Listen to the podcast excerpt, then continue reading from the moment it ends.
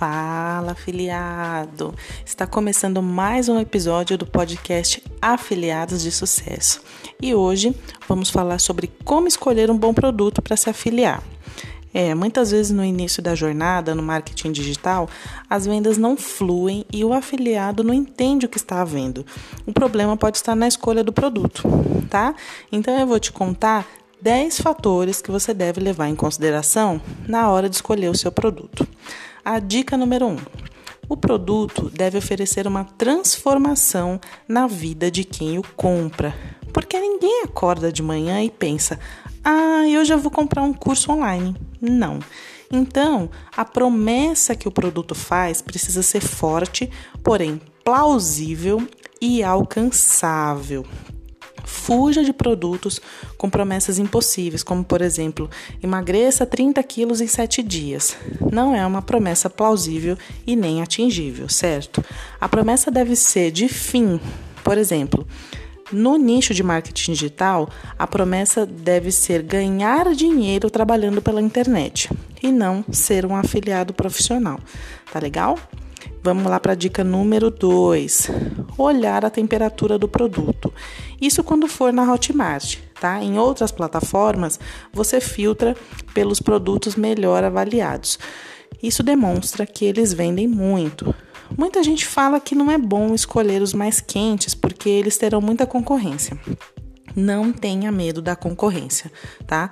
Tem muito mais gente precisando e procurando do que gente oferecendo uma solução. E o que vai te diferenciar dos concorrentes é o seu atendimento, o seu jeito de fazer acontecer, que jamais será igual ao de ninguém. E ainda quanto a esse ponto, evite produtos com temperatura com menos de 25 graus.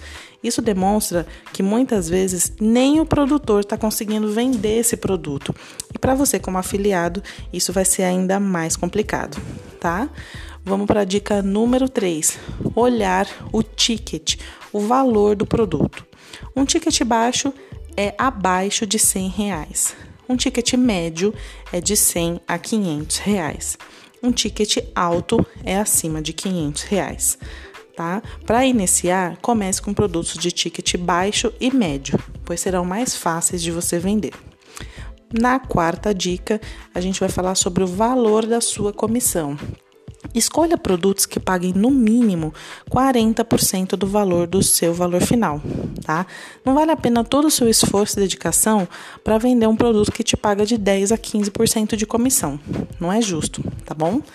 Quinta dica: veja se o produto é realmente bom. Não que você precise comprá-lo, mas se você puder, isso seria ótimo. Se não, você olha se o produto tem depoimentos, avalie a satisfação e o blueprint do produto. Isso te indicará se ele é realmente bom. Dica número 6. Analise muito bem a página de vendas. Esse daqui vai ser o seu maior ponto aqui, o ponto de maior atenção, tá? Veja se na página de vendas ela tem uma headline forte e chamativa. Se é um produto que combina dois nichos, por exemplo, bolo de pote e dinheiro, maquiagem e dinheiro, tá? Veja se tem um vídeo de vendas, principalmente se o produto for de ticket médio ou alto. Quando o produto é de ticket baixo, o vídeo de vendas não é tão necessário, ok?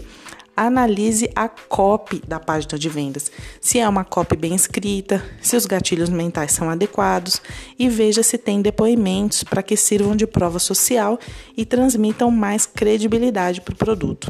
Veja se a página fala as características do produto, se mostra o que o produto oferece, o passo a passo, as características mesmo, o que, que aquele produto vai ensinar para aquela pessoa.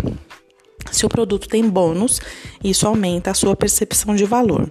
E por fim, a página tem que ter CTA, a Call to Action, ao longo da copy, para que haja vários momentos em que o cliente possa clicar para comprar. A dica número 7: olhar se esse produto é lançamento ou se é um produto perpétuo. Se for lançamento, você não vai conseguir vender todos os dias. Prefiro os produtos perpétuos, tá bom? Dica número 8: olhe os cookies e cliques. O comissionamento do clique e por quanto tempo duram os cookies. Isso pode influenciar muito na sua estratégia de divulgação. Dica número 9: se o produto dá suporte aos afiliados. Isso faz toda a diferença, tá bom? Se tem material de divulgação, se tem grupos de ajuda no WhatsApp ou no Telegram se o produto tem hot links alternativos e alternativos dinâmicos, tudo isso vai influenciar no seu desempenho. E a décima e última dica é se você compraria esse produto.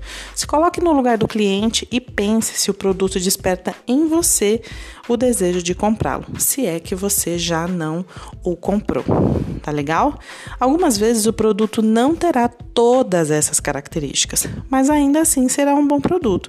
O que você deve avaliar com mais, como característica mais forte são a transformação, a qualidade e se você compraria esse produto, para que você seja honesto e ético com seus clientes. Dá um trabalhinho fazer toda essa análise, mas vai valer a pena. Eu espero que você tenha gostado e eu vou ficando por aqui. Até o próximo episódio. Tchau!